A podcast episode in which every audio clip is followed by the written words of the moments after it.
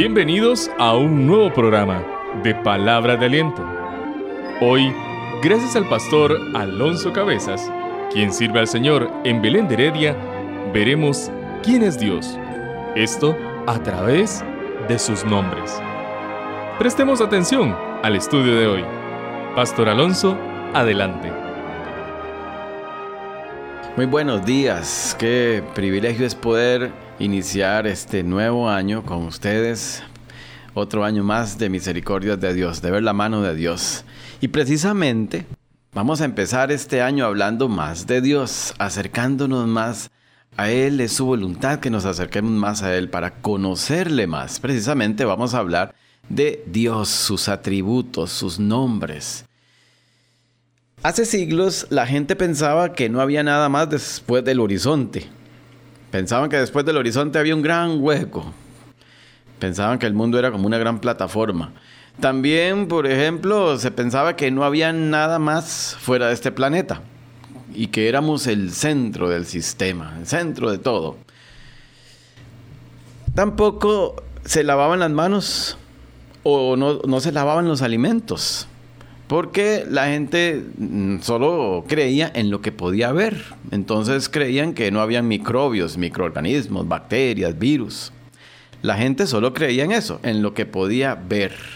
Lo que la vista alcanzara a ver era todo lo que eh, la gente creía. ¿Sigue pasando eso en nuestros días?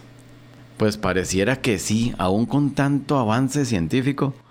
Vivimos en una sociedad tan superficial que generalmente se guía por las apariencias, por lo que ve. Demasiado materialista. Parece que en vez de progresar, más bien estamos retrocediendo. Muchos hoy de nuevo creen que la Tierra es plana incluso. Bueno, a simple vista pareciera así. Pasa con los bebés en el vientre. Entonces, como no se ven, no son personas. O pasa con muchos que se creen mujeres siendo hombres y viceversa, aunque por dentro todo su ADN diga la verdad. Y por supuesto pasa con Dios y con las cosas eternas. Hoy todos corren y persiguen lo que se ve, nada más lo que se ve, pero no piensan en lo eterno. Dios ha quedado fuera de las agendas y los presupuestos, fuera de las prioridades. De hecho está hasta de moda ser ateo o agnóstico. ¿Por qué? Porque Dios no se puede ver. Otra vez, vivimos por lo que se ve nada más. La sociedad vive por lo que se ve. De hecho, yo diría que mucha de esta gente necesita muchísima fe. Esta gente necesita mucho más fe, incluso que nosotros. Estaba leyendo un libro de Miguel Núñez. En ese libro él decía que en el caso del Creador, que fue un libro escrito por Lee Strobel, él dice que Lee Strobel nos explica que si todo es materia, entonces tendríamos que concluir que la nada puede producirlo todo, que la materia sin vida puede producir vida, que el azar puede producir calibraciones extraordinarias, que el caos es capaz de producir información, que la materia sin conciencia puede producir conciencia y que la materia sin razonamiento puede producir razonamiento. ¿No suenan esas afirmaciones un poco más ilógicas? Que simplemente decir que existe alguien que nos ha creado. De nuevo tengo que decir, no tengo suficiente fe para ser un ateo. Esto escribe Strobel. Este año, qué mejor propósito que acercarnos más a Dios, que tener un, un conocimiento más profundo, una relación más profunda con Dios, que es lo que Él siempre ha querido. Y por eso, qué mejor que empezar con esta serie de estudios sobre quién es Dios, sobre los nombres de Dios. De hecho, sus nombres nos describen o nos enseñan mucho de sus atributos. Bueno, entre tantos nombres de Dios vamos a escoger cinco, pues tenemos solo estas cinco semanas para estudiar estos cinco lunes de enero. Vamos a tratar de responder a preguntas como quién es Dios, quién lo creó, qué atributos tiene. En la Biblia el nombre de una persona es una descripción de su carácter. De igual manera, los nombres de Dios en la Biblia son varias descripciones de su carácter. Wayne Gruden en Teología Sistemática escribe, en un sentido amplio, entonces el nombre de Dios es igual a todo lo que la Biblia y la creación nos dice en cuanto a Dios. Es evidente que todo el universo y lo que lo conforma tiene la huella de un diseñador. Todo fue creado por una mente inteligente, un creador, nuestro Dios. Pero aquí puede surgir la pregunta, ¿y quién creó a Dios? Me imagino que muchos de sus hijos se, las han hecho a ustedes. ¿Quién creó a Dios? En nuestras mentes limitadas, tan finitas, siempre pensamos en línea de tiempo. Todo tiene un comienzo, un final, una causa, un efecto. Pero Dios no es un efecto y por lo tanto no tiene causa. Nosotros, yo lo comparo como que somos peces dentro de una gran pecera. Estamos tan limitados dentro de esta pecera de nuestra mente. Todos estamos sujetos a tiempo y espacio. Nos es difícil pensar fuera de esos límites de nuestra pecera. Es similar a creer solamente en lo que podemos ver. Nos cuesta entenderlo y está bien. Eso se sale de nuestra limitada mente. Y es aquí entonces donde interviene la fe. Por eso quiero invitarles a, a ubicarnos. Ubiquémonos. Estamos encerrados en nuestra mente. Nuestra mente nos limita mucho. Por eso es que tenemos que vivir por fe. Lo primero que debemos hacer en este tema de ubicarnos es recordar qué distintos que somos nosotros las criaturas del Creador. Qué inferiores que somos. En Isaías 55, 8 al 9, leemos así, porque mis pensamientos no son sus pensamientos, ni sus caminos son mis caminos, dice el Señor. Como son más altos los cielos que la tierra, Así mis caminos son más altos que sus caminos y mis pensamientos más altos que sus pensamientos. Vean lo que dice el salmista en el Salmo 8, versículos 3 al 4. Él mirando al firmamento, me imagino que en una noche pastando con sus ovejas, se queda viendo las estrellas, todas las constelaciones y simplemente menciona estas palabras de, de asombro y de alabanza. Cuando contemplo tus cielos, obra de tus dedos, la luna y las estrellas que tú has formado, digo, ¿qué es el hombre para que de él te acuerdes y el Hijo del hombre para que lo visites? Tratar de comprender esto, tratar de entrar y ponerse en el nivel de la mente de Dios sería como explicarle a un pez por qué no puede salir de la pecera. Somos tan vulnerables, tan necesitados. Así que ubiquémonos. Aquí es donde entra la fe, cuando se trata de entender a Dios y su carácter, sus atributos. Y vamos a hablar de ese Dios grande, ese Dios que está fuera de la mente, que sobrepasa nuestro entendimiento, nuestra mente. Vamos a hablar del Dios eterno, el Dios el Olam, el nombre en hebreo. Eterno es un adjetivo que se utiliza para referirse a la ausencia de tiempo. Lo eterno no está sujeto a lo temporal, no tiene un principio ni un fin. Ese es el primer nombre de Dios que vamos a estudiar. Decía que en hebreo es el Olam, el Dios eterno. En hebreo es Olam, que significa antigüedad, continuidad, perpetuidad, sin inicio ni final, tiempo fuera de la mente, ilimitado, escondido.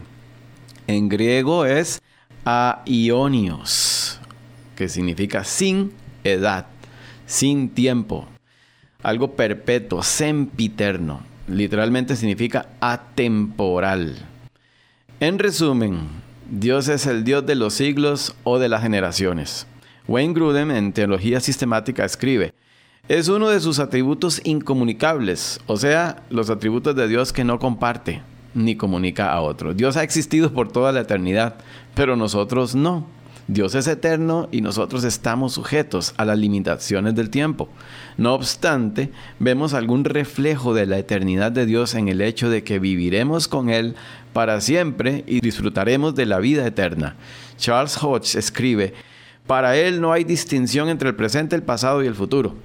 Todo está igualmente y siempre presente para Él. Para Él la duración es un eterno ahora. En Génesis 21:33 tenemos la primera mención de este nombre de Dios. Dice así que en 21:33 de Génesis, Abraham plantó un árbol de tamarisco en Bérseba e invocó allí el nombre del Señor, el Dios eterno. Ahí pronunció ese, ese atributo de Dios. La naturaleza de Dios no tiene ni principio ni fin. Está libre de todas las limitaciones del tiempo, sobrepasa a todo lo que significa pasado, presente y futuro. Él contiene en sí mismo la causa misma del tiempo. El Señor inventó el tiempo, de hecho, para nosotros. Salmo 90, 1 al 2 dice, Señor, tú has sido nuestro refugio de generación en generación. Antes que nacieran los montes y formaras la tierra y el mundo, desde la eternidad hasta la eternidad, tú eres Dios. En Salmo 102, 27 leemos, Pero tú eres el mismo y tus años no se acabarán. Otra vez, nuestro Dios es eterno, siempre ha existido, fuera de tiempo, de espacio, sin límites. Cuando estos dos elementos ni siquiera formaban parte del universo. Eterno significa preexistencia, perpetuidad. En Colosenses 1.17 podemos leer que Él antecede a todas las cosas y en Él todas las cosas subsisten. Eterno es vivir fuera del tiempo y del espacio. Dios es el Dios de los tiempos. Todo lo que pasa está bajo el control de Dios, porque Dios inventó el tiempo. Dios no está limitado, por tanto, por el tiempo. En Salmo 94 leemos, pues mil años delante de tus ojos son como el día de ayer que pasó, son como una de las vigilias de la noche. Para Dios es cualquier cosa, mil años, cien mil años, un millón. Para Él no hay esas medidas, Él no está sujeto a medidas. Dios estableció un principio, un inicio, lo estableció, lo creó, nuestros límites. En Génesis 1.1 dice, en el principio creó Dios los cielos y la tierra. Dios no tiene principio ni fin, Dios mismo es el principio y el fin. En Apocalipsis 1.8, Él dice, yo soy el alfa y la omega, dice el Señor Dios. Es 13, manifestado y ha revelado sus personas de Jesucristo. En los postreros días nos ha hablado por el Hijo, a quien constituyó heredero de todo, y por quien asimismo hizo el universo. Y esto anterior nos lleva al punto más emocionante, donde lo eterno se une con lo finito, lo terrenal. El eterno busca a los limitados mortales. El santo busca al pecador. El eterno se rebaja para alcanzar a estos insignificantes mortales. Dios nos ha tenido en su mente desde la eternidad. Y a Dios le apasiona mostrar este atributo. Se acuerda de nosotros, criaturas finitas tan limitadas, mortales. En Romanos 1.20 leemos que lo invisible de Él, su eterno poder y deidad, se deja ver desde la creación del mundo, siendo entendido en las cosas creadas de modo que no tienen excusa. En Eclesiastés 3:11 leemos, todo lo hizo hermoso en su tiempo. También ha puesto eternidad en el corazón de ellos, de modo que el hombre no alcanza a comprender la obra que Dios ha hecho desde el principio hasta el fin. Dios nos hizo para su propósito eterno, y nada fuera de Dios puede darnos una satisfacción plena. Por eso es que nacemos con ese hueco del tamaño de Dios.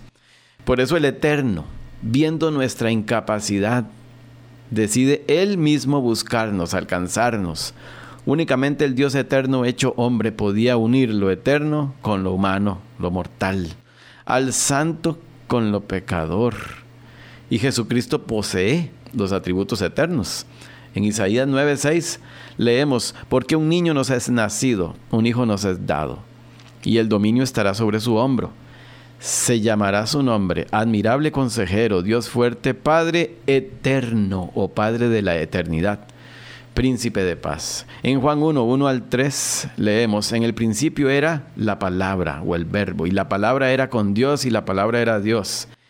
Ella era en el principio con Dios. Todas las cosas fueron hechas por medio de Él, de la palabra o del verbo. Sin Él no fue nada hecho.